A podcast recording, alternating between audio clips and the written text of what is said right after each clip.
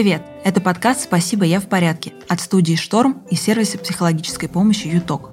Меня зовут Юлия Варшавская, и этот сезон веду я. И мы говорим только о самом актуальном. Сегодня перед нами стоят такие острые экзистенциальные вопросы и психологические проблемы, о которых мы не могли подумать еще месяц назад. И сегодня мы поговорим о том, как справиться с потерей основных смыслов своей жизни и ценностей, которые, кажется, с каждым днем перестают иметь значение – чтобы обсудить эти вопросы, я позвала Галию Нигмеджанову, семейного психолога, специалиста в области психологии развития, психологии жизненного пути человека, автора книг и статей в популярных медиа, и Светлану Кривцову, экзистенциального аналитика, автора научных и методических публикаций по практической психологии и психотерапии, ученица самого Альфреда Лэнгли.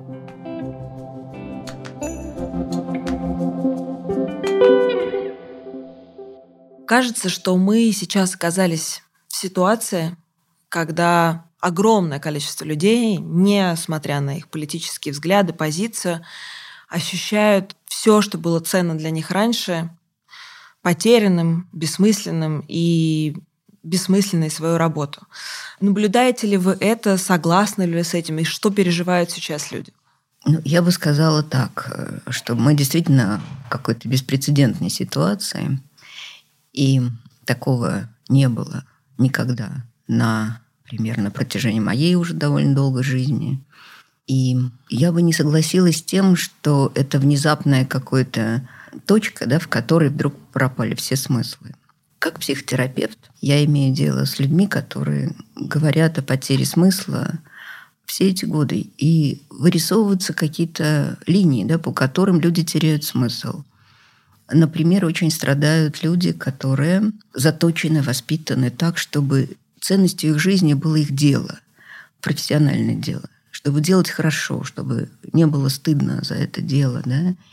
Есть много сфер жизни, в которых смыслы теряются постепенно, вот как будто бы снижается вот этот уровень смысла да, на какой-то шкале, знаете, как в компьютерной игре, да, все ниже, ниже, ниже, ниже ну вот оставались какие-то последние смыслы, да, ну хотя бы вне работы, хотя бы нет войны. Ну вот, видимо, э, сейчас, когда мы не знаем, да, что нас ждет в ближайшее время, когда непонятно, что будет с нашими детьми, и когда вот эта небезопасность вокруг, конечно, просто, видимо, это уже какая-то последняя капля. Но это не процесс внезапный на фоне солнечного безоблачного неба. Мне кажется, что это, в общем, нечастая ситуация, когда люди осознанно понимают свои смыслы. Такой задачи э, в жизни повседневной, обустроенной, гармоничной, с какой-то предсказуемой, надежной рутиной даже не стоит сам вопрос э, понимания смыслов, он и поднимается только в какие-то критичные моменты жизни, на переломах, на сломах.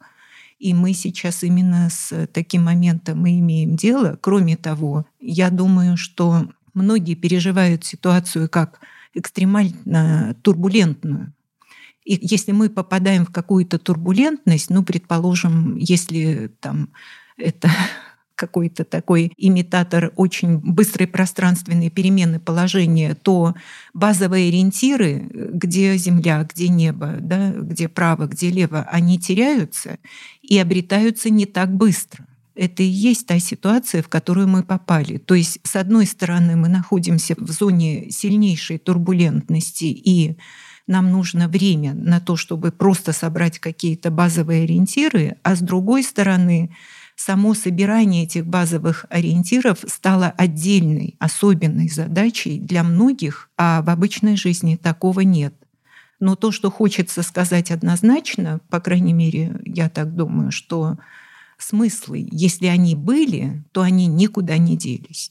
Но при этом кажется, что люди сегодня, огромное количество людей вокруг меня, и я сама, задают себе вопрос, а зачем я все это делал все эти годы? Зачем кто-то строил НКО? Зачем кто-то строил бизнес? Да кто-то просто строил свою жизнь, а, чтобы она была лучше. И сейчас мы находимся в точке, когда кажется, что лучше точно не будет.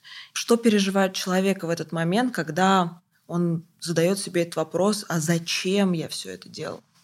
То есть, если я правильно понимаю, за этим стоит такое острое переживание того, что ценности, которые для меня были важны, мои ценности, да, у каждого ведь своя какая-то да, система предпочтений, они все отняты.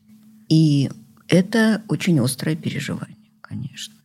Это переживание, которое субъективно ощущается как... Ну, тут зависит от того, какой человек. Знаете, вот эта ситуация, она называется в психологии ситуацией фрустрации. Знаете, вот бежал ты, бежал к цели, да, и вдруг у тебя бетонная стена посреди этого, траектории твоей. И ты влево, ты вправо, вверх, вниз, а ее не обижать. Что ты будешь делать? Вот эта вот реакция на фрустрацию, мы сейчас ее имеем. И это очень показательная ситуация. Она, я бы даже сказала, делит людей на две большие категории. Одни люди испытывают огромную агрессию. То есть ярость, энергия должна быть куда-то направлена, да, и это либо я буду бегать вокруг этой стены, либо я буду срывать эту ярость на всех, кто попадется под руку, либо я буду обращать ее на самого себя, обвинять себя в том, что я что-то не сделал, да, и вот это количество агрессии, оно фактически постепенно человека разрушает. Это реакция на фрустрацию да, через агрессию или аутоагрессию так называемую. Она характерна для людей, которые воспитывались с какими-то глубочайшими детскими установками, что ты будешь любим только если ты достигнешь цели, если ты будешь успешен, эффективен, если все будет так, как ты задумал. Но это абсолютно не экзистенциальная установка. Собственно, хорошая жизнь совершенно экзистенция. Вовсе не предполагает, что ты должен достигнуть всех своих целей. И вот те счастливые люди, которым повезло и как-то их воспитывали так, что они могут жить в благополучии и, например, быть любимыми. И тогда, когда они принесли из школы не пятерку, а троечку, да, там, или там, если они не победили в соревнованиях, потому что упали, разбили коленку и не смогли добежать, это не повод для того, чтобы родители раздраженно с ними разговаривали, а повод для того, чтобы посочувствовать, сказать, ну ладно, стану ерунда. Главное, что участвовал ты проявил волю к победе. В следующий раз будет лучше. Давай замажем твою коленку. Погрусти у меня на плече. Все равно ты у меня лучше всех. Вот, вот это две разные категории. Они, э, эти как бы глубочайшие человеческие предустановки произрастают, конечно, из опыта отношений с людьми самого близкого круга, из детства, даже с дошкольного детства.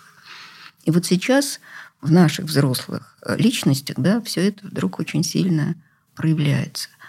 То есть вот эта первая категория людей фактически себя наказывает за происходящее, хотя никто из них этого не желал и в этом не участвовал.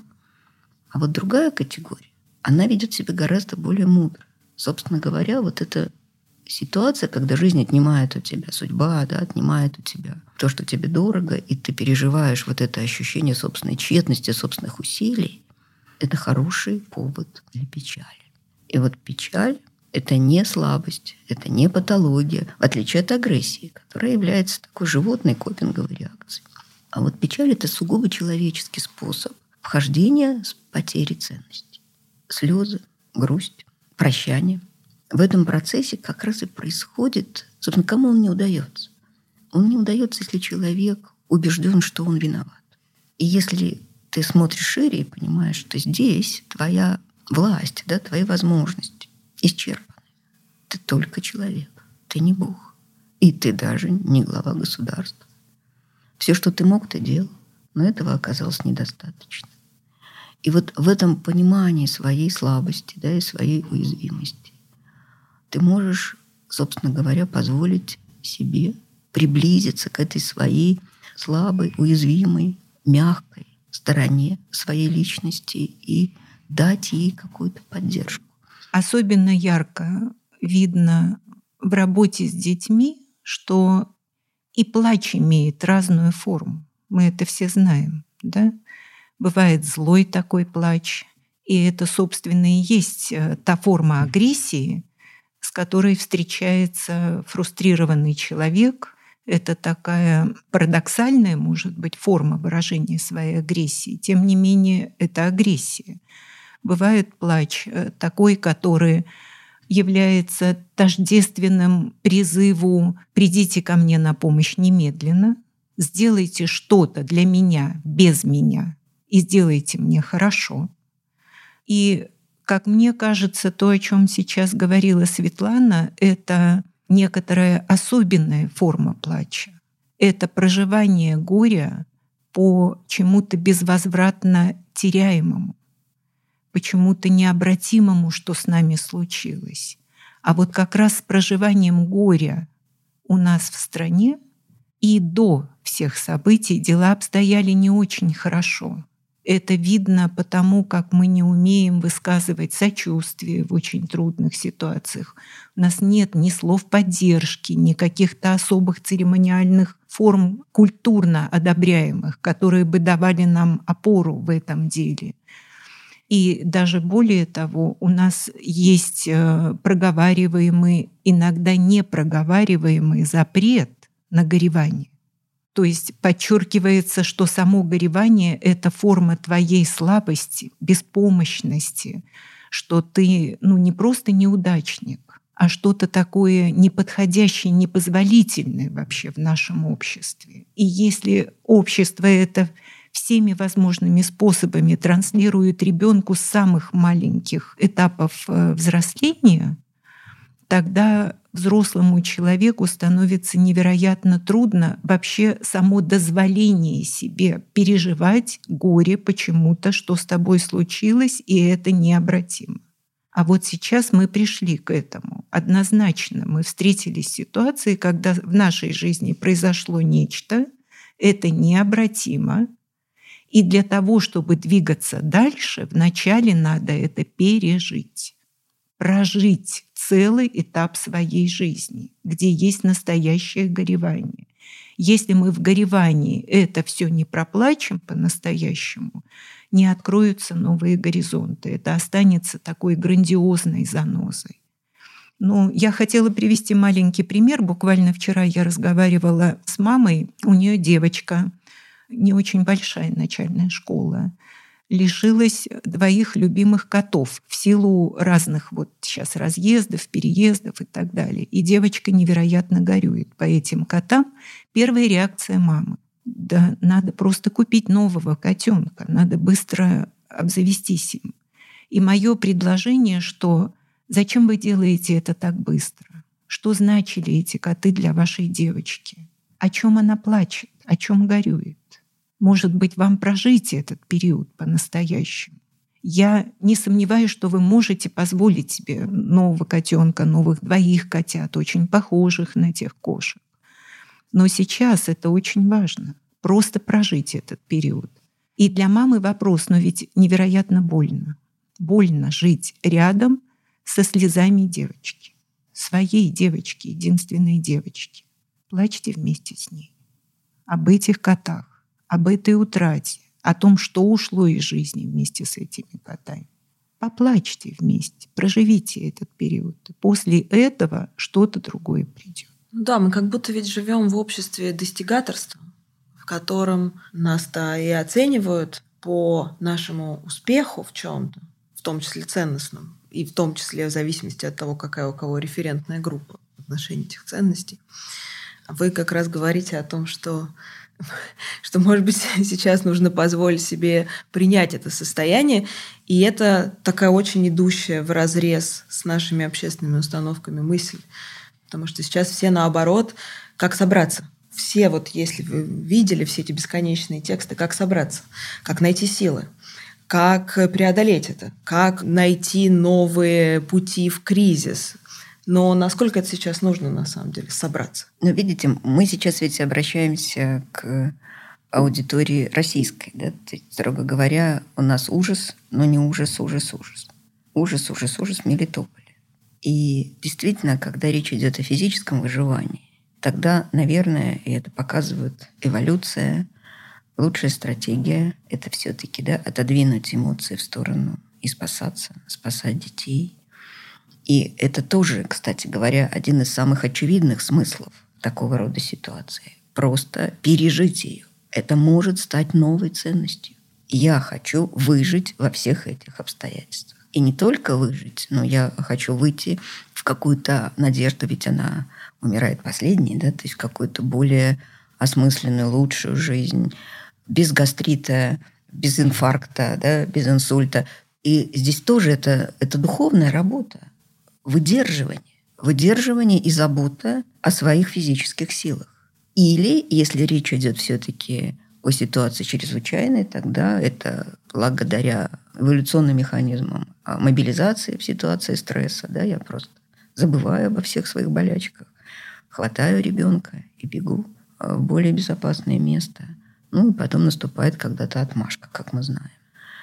Вот выжить эта ситуация очень важная. Но одновременно с этим, да, вот выживать можно по-разному.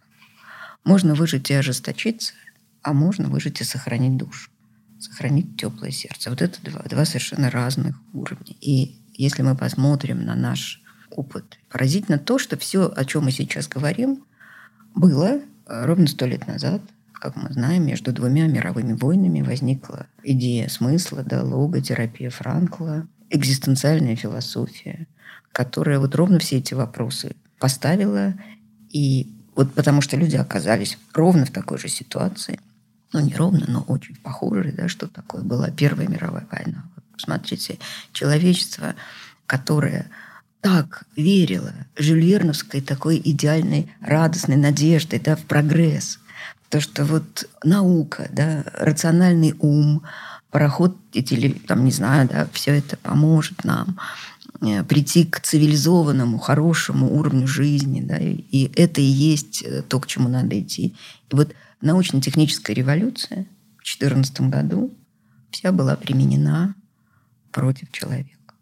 Химическое оружие, бомбардировки, танки, все это появилось, и человечество, ну, что называется, обалдело.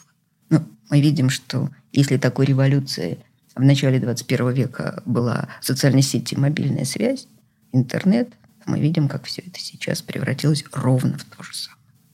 В боевую пропаганду, полную насилия, лжи и уничтожающее. Да, вот опять оно повернуто против человека. И вот когда э, логотерапия появилась, да, вот Виктор Франкл, в частности, заговорил о том, что в таких ситуациях человек ищет смысла, ну, появились, кстати говоря, какие-то выходы, да, где мы, как можно искать смысл. Вообще мы уже знаем ответ на этот вопрос. Другое дело, мы сможем ли мы воспользоваться да, этими знаниями. Ну вот я могу два слова сказать об этом, поскольку я представитель этого направления. Да. Я экзистенциальный аналитик, и меня учил Альфред Лэнгли, ученик Виктора Франкла. И вот у Франкла есть одна идея замечательная, да, это вот что делать в таких ситуациях. Эту идею называют с тех пор франкловским экзистенциальным поворотом. Звучит она так. Когда ты оказался в ситуации, которая совершенно не соответствует твоим ожиданиям, разрушает твои ценности, шокирует тебя. Конечно, твоя первая реакция – это реакция, вот о которой мы сейчас поговорили. Господи, куда я попал? Что теперь со мной будет? Это может быть возмущение, то есть это может быть целая серия претензий к ситуации. Почему она такая? Да? Кто виноват, что я сделал не так, почему это обрушилось вот на мою голову, почему это случилось в моей жизни. И Франкл говорит, эти сетования, эти вопросы к ситуации лишают тебя свободы, потому что тогда ответы ты ждешь от ситуации, ты становишься ее заложником, и это тупиковая дорога. Здесь ты ничего не найдешь в отношении смысла. Попробуй развернуть все на 180 градусов. Сейчас ты смотришь на ситуацию. Сделай так. Посмотри на себя глазами этой ситуации. Тогда ты должен сказать, вот теперь жизнь такая, ситуация конкретно такая. В ней, кроме меня, есть то, то, вот эти мои ценности, может быть, мои близкие, да, мои планы, там, что-то, что-то. И вот как я понимаю, да, чего эти обстоятельства, эта ситуация ждет от меня, что я могу сделать, чтобы она стала хотя бы немного лучше. Пусть этот первый шаг будет совсем маленьким, но вот при таком повороте ответ за тобой, и тебе не надо ничего ждать от ситуации. Это она ждет теперь от тебя какого-то поступка. И вот, собственно, этот выбор, что мне делать сегодня, воскресенье, там, через неделю, на самом деле есть выбор, продиктованный смыслом. И у Франкла была очень простая мысль о том, что жизнь хорошая – это не там, где все твои планы осуществляются. Хорошая жизнь – это та, в которой, оказавшись в ситуации, которую ты совершенно не планировал и не заказывал, и не хотел, ты нашел смысл и прожил его.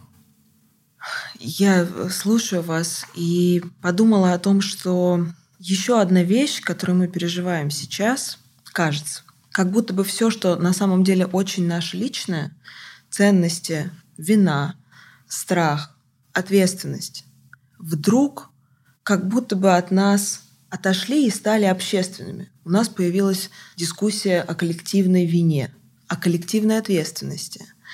Более того, вы говорите о том, что вот это стремление каждый день чувствовать себя чуть лучше, оно же сталкивается с тем, что в этот момент человек говорит себе, я не имею права на то, чтобы мне было лучше, потому что прямо сейчас люди из-за моей коллективной вины испытывают страшные переживания или умирают. И кажется, что вот все, что было наше личное, вдруг размылось. И даже ценности нам по телевизору говорят, что есть правильные ценности, а есть неправильные ценности, ценности, которые ты считал просто общечеловеческими. Вдруг тебе говорят, нет, вообще-то это неправильные ценности. Правильные ценности – это другие. А если у вас такие ценности, цените их в другом месте. И это совершенно ужасающее, кажется, состояние, когда тебе не принадлежит самое главное. Как с этим справиться? Действительно, до смешного доходит, да? То есть то, что казалось ну, настолько само собой разумеющимся, как там, радоваться миру, да, например, теперь оказывается что-то непонятно. И если ты можешь еще над этим посмеяться, ты еще более-менее сохранен. Да? А вот когда ты начинаешь всерьез сомневаться в своих ценностях, конечно, вот эта нынешняя ситуация, она необыкновенно полезна для самопознания. Кто же я? Насколько я могу легко да, поддаться влиянию, поддаться вот этому гипнозу, манипулированию и так далее надо отдать должное, что делается все это необыкновенно виртуозно и как раз достаточно эффективно. Но тут я могу только говорить как э, психотерапевт с клиническим образованием. Да, собственно говоря, ситуация истеризирующая. Что такое истерия? Это некоторое расстройство эмоциональной, когнитивной, поведенческой сферы личности, которое формируется постепенно – формируется, опять же, начиная с детства, и заключается в том, что у человека нет доступа к своему теплому сердцу. У человека нет ценности внутреннего мира и тех вот его личных ценностей, убеждений, которые создают ядро личности. Вот за счет, собственно, мы, здоровый человек, да, он как кукла-неваляшка, да, он качается, но не, не разрушается, не рушится, да, потому что есть некоторое ядро, и в этом ядре не когнитивные знания, а какое-то самое глубокое знание, собственно, знание того, что я люблю, что надо защищать, без чего, собственно говоря, я буду уже не я. И это настолько просто и понятно, что позволяет на этом человеку строить какую-то позицию. Да? Вот на том стою и не могу иначе. Ну, я тогда просто не буду собой. Чего вы от меня хотите? Но такое время очень острого запроса каждой личности. Когда вы говорите о том, что много дискуссий, ну, мы их тоже видим, и, и мы тоже с этим имеем дело в практике по поводу коллективной вины, коллективной ответственности, просто себе сказать, сейчас время личной ответственности. Это запрос к тебе лично. Поэтому в первую очередь обнаружить свое личное, да, и, может быть, я сейчас скажу совершенно не психологическим языком, но как э, актуально звучат слова тех людей, которые прошли через похожие ситуации, там, Солженицынская «жить по совести», например. Что такое жить по совести? Это и есть ответить на вызов к твоей персональности, к твоей личности. Вот так как резонирует с этим вызовом твой совестливый ответ на все на это. Как он резонирует, так ты себя и ведешь, ты в этом себя обретаешь, ты можешь с этим быть, жить. Может быть, что-то переосмыслится немножко позже. Тем не менее, ты понимаешь, что это твой персональный выбор прямо сейчас, в этой ситуации, на сегодня. Вот за него я и несу ответственность. Я могу завтра за этот персональный выбор сказать, ребята, это была ошибка, я заблуждался, я был не совсем прав, не на самой глубине. Но в этом и состоит жизнь человеческая. В этой ситуации ты это ответил так, это резонировало как-то с твоим совестливым ответом, пусть это будет так. Тогда ты э, становишься, собственно, тем, что и должно быть человеку. Ты становишься автономным в своих личных выборах. И это не отменяет совершенно то, что ты личность свою обретаешь и понимаешь только в близких коммуникациях каких-то, в хорошем общении, да, вот, э, в каком-то контакте с другим человеком. Это не отменяет этого. Но это возвращает тебя к какой-то личной ответственности. Я еще, можно, добавлю про совесть. Конечно, некоторым людям вообще нельзя слово «совесть» говорить в диалоге, потому что оно для очень многих да, сопровождается таким шлейфом обвинения. Да? Ну, ты бессовестный, у тебя нет совести. И стыда тоже нет. И вот, а тем не менее, да, вот в экзистенциальной психотерапии совесть – это орган аутентичности личности. То есть в нас есть встроенная система, которая следит за тем, чтобы мы себя не предавали. Вот тот самый ядро с ценностями, которые мы несем в самой глубине своей личности. То есть это не орган подчинения да, чужой власти, а как раз орган отстаивания своей аутентичности, а, автономии. Да? И одновременно с этим совесть это орган, центральный орган, интегрирующий, взаимоисключающий противоположные ценности.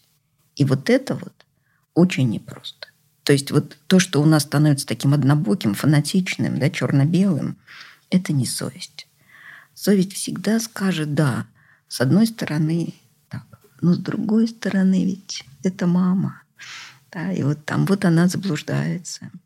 Я, как бы, она чего-то не знает, она такая доверчивая и говорит страшные вещи. Но это мама. И вот это вот с одной стороны, с другой стороны. Совесть позволяет нам находить вот эту мудрую какую-то интегрированную середину. Да? И это очень непросто. Это не средняя температура по палате, понимаете? Это очень творческий процесс.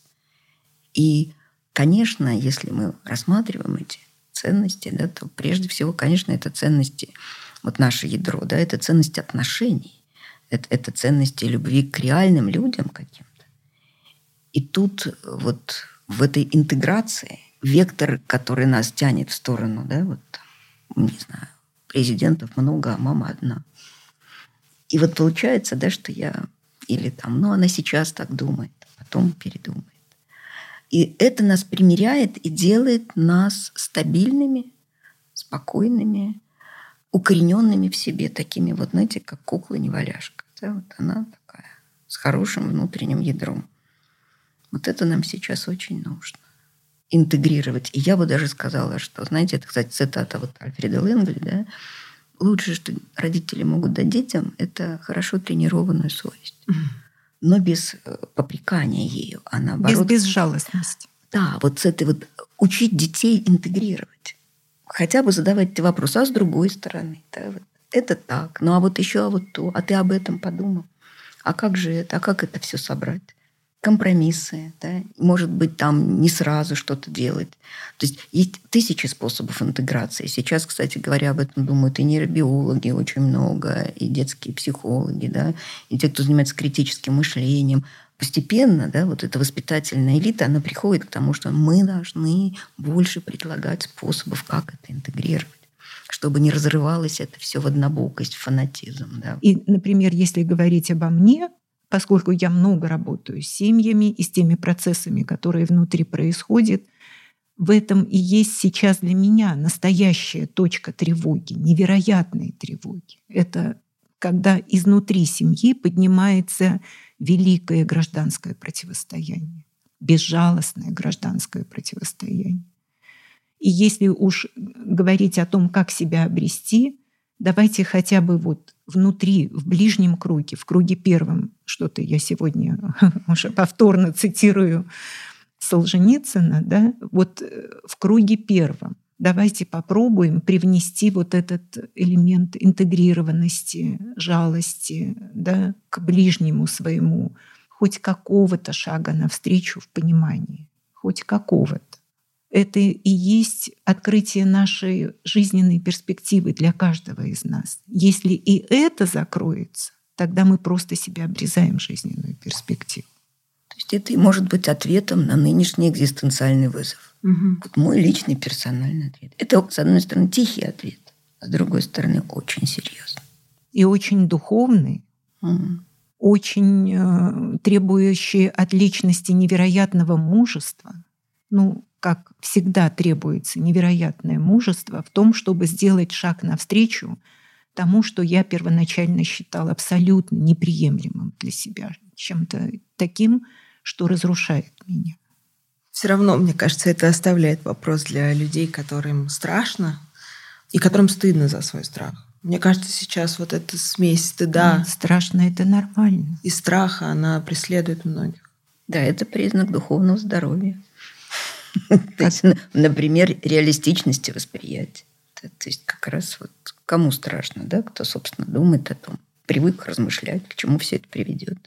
И не только там на шаг вперед, но и на два, и на три шага вперед. То есть чем человек, э, ну, как бы лучше развито его мышление, да, тем он ну, как бы шире видит какие-то явления и понимает, так сказать, масштаб произошедшего. И, и соответственно, масштаб этого страха становится очень серьезным, да. Ну, по-настоящему мужественные люди – это те, кто боялись. Правильно. И не могли поступить иначе при этом. Да при том, что они очень боялись. Мне кажется, что это очень хорошее завершение нашего разговора. Спасибо вам огромное. Очень много, мне кажется, после этого разговора и у меня, и у наших слушателей, я надеюсь, будет мысли на такое долгое размышление с самим собой, потому что мы, правда, сейчас под огромным давлением всего внешнего и мало даем себе возможности побыть с настоящим собой. Спасибо вам огромное. Вам тоже спасибо. Да, приглашайте еще. Это был последний выпуск сезона подкаста «Спасибо, я в порядке». В этих пяти, как мне кажется, очень важных эпизодах мы попытались ответить на вопросы, которые не просто стали актуальными, но и жизнеобразующими для каждого из нас. Признаюсь честно, для меня это был важный и тяжелый опыт. Соглашаясь вести этот подкаст, я забыла, что я не просто журналист, но человек в такой же тяжелой ситуации, как и наши слушатели. Но мне эти пять разговоров очень помогли. Я научилась горевать, стала честнее с собой и нашла опоры. Я надеюсь, что наши терапевтические разговоры были полезны и для вас, и вы нашли хоть какие-то ответы на вопросы. Если вы не успели послушать весь сезон, обязательно сделайте это в любом удобном для вас плеере. И, как всегда, оставляйте свои отзывы и оценки, чтобы о подкасте узнало как можно больше людей.